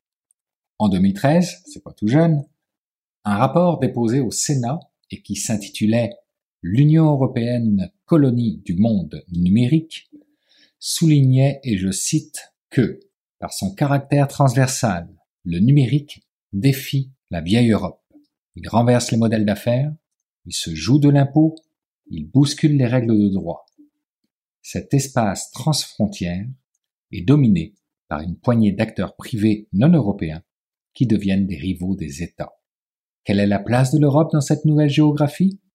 Qui se soucie de savoir si l'Union européenne sera consommatrice ou productrice sur le marché unique numérique. Qui s'inquiète de la perte de la souveraineté de l'Union européenne sur ces données? Qui se soucie de préserver la diversité de la culture européenne en ligne? Bref, qui a pris la mesure de l'enjeu de civilisation qui se joue dans le monde numérique? Les mots étaient durs, ils datent de 2013, mais cela aura tout de même pris huit ans pour que l'Observatoire technologie et souveraineté numérique soit créé. Télécom Paris et NetExplo ont donc lancé cet observatoire le 20 mai dernier sous le haut patronage de Cédric O, secrétaire d'État chargé à la transition numérique et les communications électroniques, et en partenariat avec Capgemini Invent, EDF, Renault Group, Orange Business Service, Villa Numéris et le village by CA. La vocation de ce nouvel observatoire sera de réunir les acteurs politiques, économiques et sociaux autour de travaux d'études afin d'apporter en amont des grandes décisions des éléments de réponse à ces questions stratégiques, mais aussi de décrypter et suivre l'évolution des applications des technologies de la souveraineté numérique de réunir les experts et les décideurs publics et privés autour des grands enjeux, et de créer une dynamique d'ouverture, d'échange et de réflexion reposant sur les apports scientifiques et techniques. Autre point de vue intéressant, il contribuera également à des formations destinées aux dirigeants publics et privés, cadres et professionnels des collectivités locales ou des entreprises afin de permettre à chacun d'entre eux de disposer des informations scientifiques et techniques nécessaires. L'Observatoire partagera chaque année, à l'occasion d'une journée intitulée Les nouveaux horizons technologiques de la souveraineté numérique, l'état d'avancement et les enseignements de ses travaux, la vision et l'expérience de scientifiques créateurs de start-up et grandes entreprises qui sont les partenaires fondateurs de l'Observatoire. La première édition de cette journée aura lieu le 3 juin 2021 Intelligence artificielle, cybersécurité, intelligence des objets, cloud, 5G et quantique seront les systématiques technologiques observées. L'enjeu environnemental et durable ainsi que celui de l'inclusion et de l'acceptation sociale seront des incontournables également, afin de porter les efforts de la souveraineté politique, économique et technologique au service d'un récit sociétal de progrès. Mais pourquoi se doter d'un tel observatoire, me direz-vous? Pourquoi parler de souveraineté numérique alors que si peu de médias en parlent? Voici quelques pistes qui vous permettront de trouver réponse. Le marché de l'info nuagique public pourrait dépasser, selon Gartner, 300 milliards de dollars en 2021, soit une augmentation de 18%. Le marché de l'intelligence artificielle devrait peser 37 milliards de dollars, selon Forrester.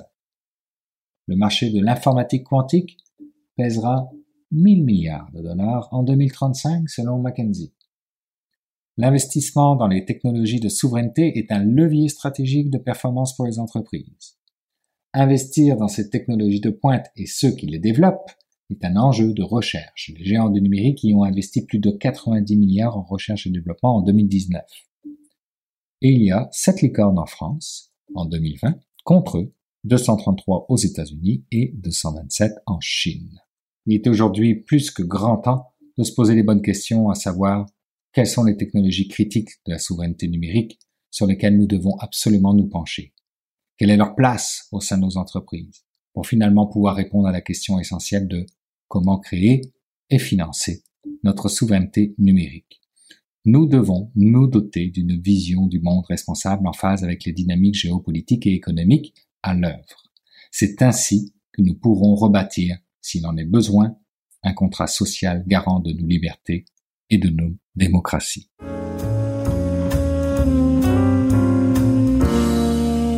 C'est maintenant le temps de rejoindre mon ami Jean-François Poulain pour parler UX. Salut Jean-François. Bonjour Bruno. On va étirer un peu le concept du UX aujourd'hui parce que euh, tu m'as fait part de méchants sujets et tu as trouvé tellement le bon intervenant pour en parler. Et c'est, oh, je vais appeler ça de façon neutre, l'impact de la montre intelligente dans la conduite automobile. Puis en plus, on n'étire pas tant, que ça l'UX parce que, bon, premièrement, on parle avec Pierre Majoric Léger du Tech 3 Lab. Et le UX, ben, c'est de voir l'impact qu'ont les écrans, qu'ont les machines sur l'humain dans des contextes d'utilisation. Et là, euh, ben, moi, cet article-là, euh, ben, c'est un article qui a attiré mon attention, que le Tech 3 Lab a publié et qui parle justement de la dangerosité de, que, que les smartwatches ou que les montres intelligentes peuvent représenter dans le cadre de la conduite automobile. Évidemment, on le sait pour les téléphones, c'était établi. Là, ils ont fait des études exhaustives, ils ont, sont allés euh, tester sur des humains, mesurer leur réaction en temps réel pas dans une voiture, dans des simulateurs de voiture, évidemment. il voulait pas faire d'accident. Donc, euh, j'ai parlé cette semaine avec Pierre Majoric, puis on parle de l'humain qui est mesuré dans un contexte pour vérifier jusqu'à quel point c'est dangereux. Et c'est dangereux. Je révèle ben le punch quand même. c'est le punch, sauf que c'est tellement intéressant comment on en arrive à ça. Euh, Jean-François, merci beaucoup pour cette rencontre. J'invite les gens à, tout de suite à poursuivre l'écoute pour entendre cette entrevue-là. C'est vraiment fascinant. Et puis, on se retrouve la semaine prochaine. Merci Bruno. À la semaine prochaine. Bonjour Pierre Majoric. Écoute, dis-moi, ça m'a beaucoup intrigué. J'ai vu un article dans le magazine en ligne Conversation euh, euh, de conversation.com qui parle d'une étude que vous avez faite qui pour moi semblait un peu hors caractère de ce que je vois de vous d'habitude. Vous avez fait une étude sur euh, comment dire la, dangerosité un peu de porter une montre quand on conduit. Hein? La même chose qu'avec les téléphones. Qu'est-ce qui vous a amené donc à, à faire une étude là-dessus qui est très intéressante en l'occurrence là? Merci Jean-François, puis merci de nous accueillir à nouveau dans, ton émission. Euh, ben, ça nous fait vraiment plaisir de, parler des résultats de cette étude-là. Tu sais, Jean-François, euh, dans les recherches qu'on mène au Tech 3 Lab puis à la chaire UX, euh, on est amené à collaborer avec des organisations qui viennent chercher notre aide et notre science pour améliorer leurs applications, puis faire en sorte que les gens utilisent et réutilisent leur application, les rendre plus engageants. ben, c'est aussi notre responsabilité comme chercheurs d'étudier l'envers de la médaille, là, puis d'aller étudier comment finalement on vient à, désengager les utilisateurs dans des contextes euh, qui sont particulièrement euh, euh, qui créent ce, ce, cette utilisation, la surutilisation qui mène à l'occasion dans des contextes de danger. Euh, donc, on a un financement, on bénéficie d'un financement du Conseil de recherche en sciences humaines, le CRSH, euh, depuis euh, maintenant sept ans, euh, pour étudier en général la distraction, les utilisateurs qui utilisent des technologies en déplacement. Euh, on a plusieurs études qui ont qu'on a fait dans le passé sur les les gens qui textent en marchant et le danger que ça représente. Ah et vous le faites, on le fait, tout le monde le fait, mais euh, qu'est-ce qui fait en sorte que c'est euh, si dangereux? Euh, donc, on a publié là-dessus dans les dernières années. Mais ce qu'on vient de sortir, c'est une étude qui particulièrement porte sur les dangers de porter une montre intelligente lors d'un lorsqu'on conduit un, véhicule. Et, c'est du solide. Vous avez testé sur quand même beaucoup plus d'utilisateurs qu'on le fait normalement. Et bien, je pense qu'en même temps, ça c'est la pratique du Tech 3 Lab. Vous avez vous avez vous avez testé sur beaucoup de gens. Peut-être tu peux me rappeler un peu le nombre puis la méthodologie que vous avez pris, qui, qui, est unique à vous aussi en même temps. Mais c'est un protocole, un protocole expérimental typique pour ce domaine-là, où dans lequel on a un simulateur de conduite. Hein. On fait pas ça avec des vrais véhicules puis des vrais conducteurs sur la route. donc c'est dans un simulateur de conduite et on a mm-hmm. demandé à des gens, tout en conduisant dans un environnement simulé, de, de, de communiquer. Hein. Donc un protocole typique là, pour étudier ce genre de phénomène-là, où les gens doivent sont amenés à, à texter en conduisant, à, à utiliser euh, un assistant vocal en conduisant, mais aussi d'utiliser une montre. Et euh, ce qui est unique à notre méthodologie, c'est vraiment d'utiliser des, des, outils pour capter euh, l'état attentionnel du, de, de l'utilisateur. Puis ici, ce qu'on avait, c'est un, un, oculomètre qui permet de mesurer avec grande précision où se porte le regard euh, du conducteur lors de euh, lors de la conduite. Et les résultats sont sont assez fascinants. Mais encore, qu'est-ce qui s'est passé? Non, mais on assume que c'est dangereux. Il y a d'ailleurs, ça a été repris par une émission, là, on le voit dans l'article, que la dame dit aussi que la, c'est devenu un truc légal. Évidemment, la police maintenant peut intervenir si elle voit que tu es en train de regarder ta montre, c'est ah quelque chose d'autre. Et donc, elle l'a vu, elle, la police, elle le dit dans, dans, ces reportages-là. la police a dit, je vous voyais en train de, de, de travailler sur votre, votre téléphone, puis vous avez même manqué la lumière verte. Donc, quelque part, il y a eu, c'était assez flagrant là, mais au-delà de ça, vous, quelles ont été vos découvertes là-dessus? Ben, d'emblée, oui, effectivement, ce n'est pas légal au Québec. Euh, dans un véhicule, vous devez avoir un appareil qui est attaché au tableau de bord. Donc, euh, l'utilisation de la montre intelligente euh, dans le code de, de sécurité routière, euh, c'est pas quelque chose. Puis là, je, je, le dis à vos auditeurs, ne le faites pas. pourquoi c'est plus dangereux? Ben, il y a plusieurs raisons, mais ça a trait au regard hors route. C'est que pour regarder une montre intelligente, ça va vous prendre un, un temps plus euh, prolongé pour être capable de lire. Euh, vous allez fixer plus longtemps, vous allez euh, vos, vos, fixations oculaires vont être en moyenne plus longues. la majorité des gens, on est des droitiers. Hein, 90% de la population sont des droitiers. Si vous êtes droitier, vous portez votre montre à gauche. Si vous conduisez votre véhicule à gauche, ça veut dire que vous tournez le regard vers la gauche pour regarder votre montre et donc vous quittez la route pour une plus grande durée de temps. C'est ça qui est dangereux euh, par rapport à d'autres outils euh, euh, dans votre véhicule. ce que les, ce que essentiellement l'étude démontre, puis c'est pas une grande surprise là, mais ça, ça, ça rappelle le fait que d'utiliser l'assistant vocal lorsqu'on conduit un, un, véhicule automobile pour communiquer, c'est la manière la moins risquée. Puis, puis le, le, le, truc aussi, quand j'ai lu ça, je me suis dit, des études comme ça vont commencer à probablement aider les forces de la loi à prouver des points aussi qui, pour l'instant, même si c'est passé dans la loi, c'est peut-être des fois, il y a des gens qui se cachent derrière des faits que euh, ils sont capables d'être plus attentifs ou attentifs quand même en regardant rapidement un, texto ou autre. Vous, êtes capable de le chiffrer avec tout ce que fait le 3 Tech 3 Lab normalement. Si vous, vous amenez une mesurabilité dans ce que dans des choses que des gens normalement comme nous dans l'UX on va faire des tests utilisateurs qui sont un peu plus subjectifs où on teste avec des humains on leur pose des questions. Puis je sais que tu as des opinions là-dessus aussi. Mais mais quand on veut et on peut aller plus loin avec des installations comme vous avez on mesure précisément. Donc là la loi pourrait dire il y a des études qui le prouvent. Et vous en êtes là mais il y, a encore, ouais, il y a encore plusieurs régions où c'est pas illégal, donc euh, plusieurs ah États américains. Donc, la, la publication qu'on a fait, là, qui était dans le journal scientifique euh, AAP, là, qui est le, le, journal le plus important dans le domaine de l'ergonomie. Euh, euh, donc, un des buts, évidemment, de cette recherche-là, c'est de, de, de s'assurer que d'un point de vue que les législations soient changées au niveau mondial. Mais, mais Effectivement, il y a une partie de ça. C'est beau d'avoir une législation, mais ça prend euh, une internalisation par les citoyens de, des bons comportements. Hein. Pensez, euh, il y a quelques années là encore, on, on, utilisait notre téléphone dans nos mains en conduisant, puis euh, euh la, la, la, culture a changé, les normes ont changé, puis c'est plus quelque chose que non, non seulement c'est légal, mais on, on, voit que les gens ont, ont, compris, on met la ceinture de sécurité. donc, de, de, de que, nos, que, que, les citoyens soient conscients des risques, d'où proviennent les risques. Euh, c'est un peu euh, pour ça que, qu'on fait de la recherche, puis qu'on, qu'on communique bon, les résultats. Dans ce cas-ci, euh, euh, ça peut... Ça, ce qui est intéressant dans cette étude-là, c'est que ça peut paraître étonnant, là, mais la montre est plus dangereuse que le téléphone cellulaire euh, en conduisant. Pourquoi? Ben, c'est ça, c'est que ça prend plus de temps, plus de regard. Plus d'attention, ouais. Plus d'attention, plus de chaque regard est plus long pour lire. La notification fait en sorte qu'on on va se porter plus longtemps sur la notification de la montre que si on, on utilisait le téléphone cellulaire. Et c'est illégal d'utiliser le téléphone cellulaire, c'est aussi dangereux. Mais dans ce cas-ci, euh, ça, ça envoie un message un peu fort en disant, si vous pensez que le téléphone cellulaire, c'est dangereux, la montre intelligente l'est encore plus. Et, et c'est intéressant. Puis en plus, je t'ai entendu dire, c'est des premières étapes à. Donc, il y a d'autres choses qui s'en viennent. Puis quand je t'entends aussi parler, je me dis, par exemple, les Tesla ont des écrans énormes, comme la mhm. plupart des autos plus modernes, ont des gros écrans euh, qui attirent aussi beaucoup l'attention. Il y a quasiment plus de boutons dans les voitures, il y a que des écrans. Euh, ces écrans-là aussi attirent beaucoup l'attention. Ils peuvent, pourraient être représentés comme un danger.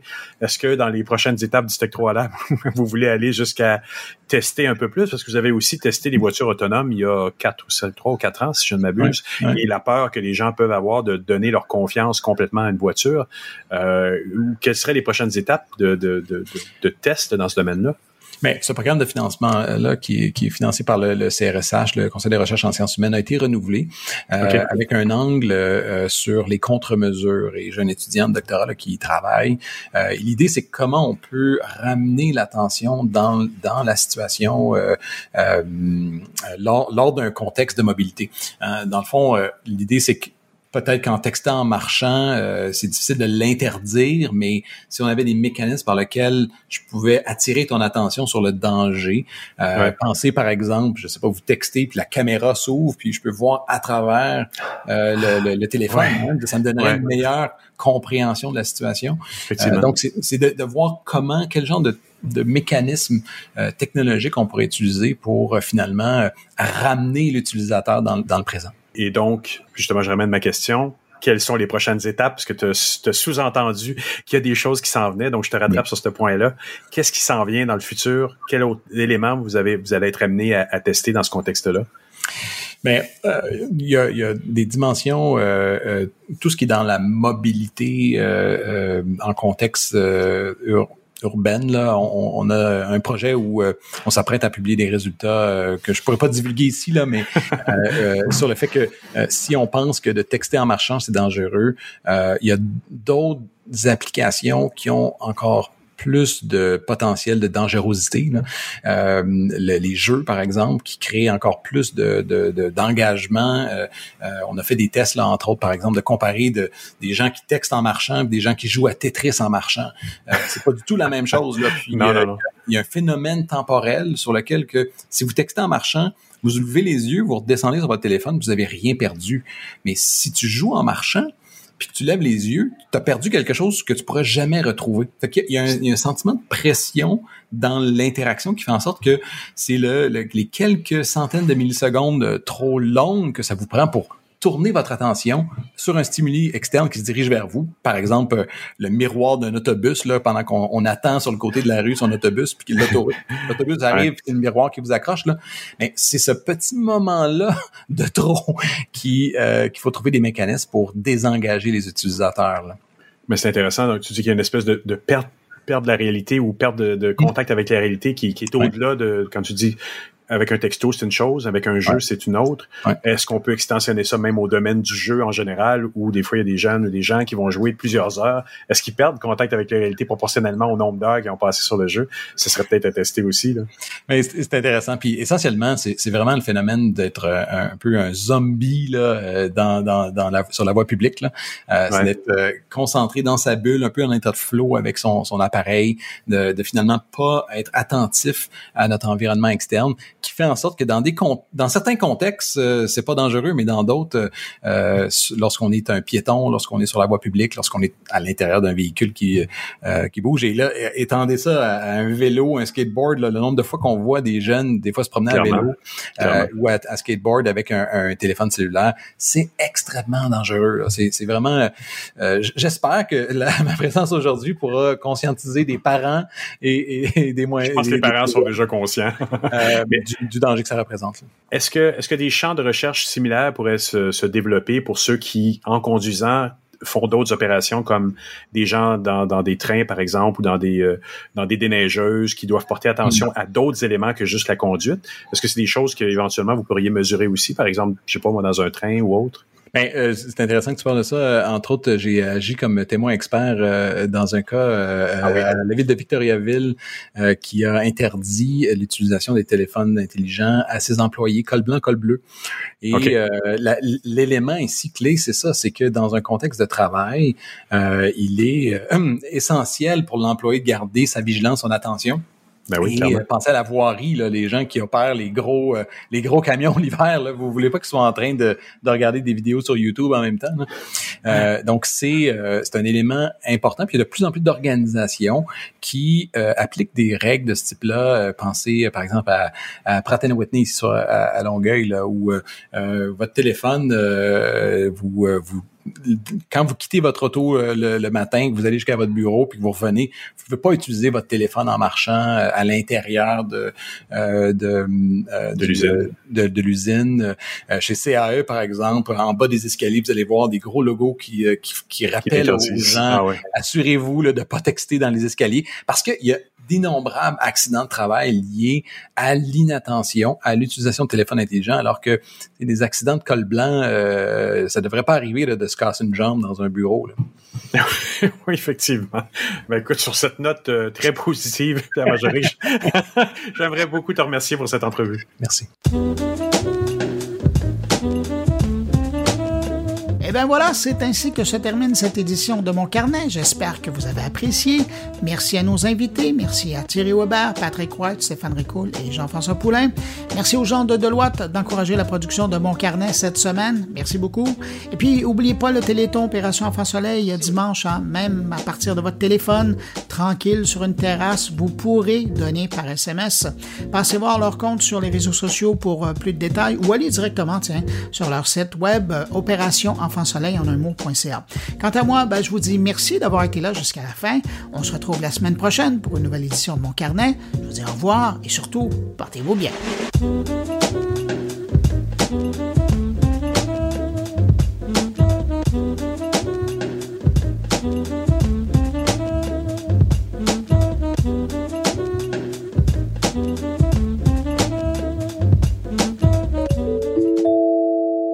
Production goulielminetti.com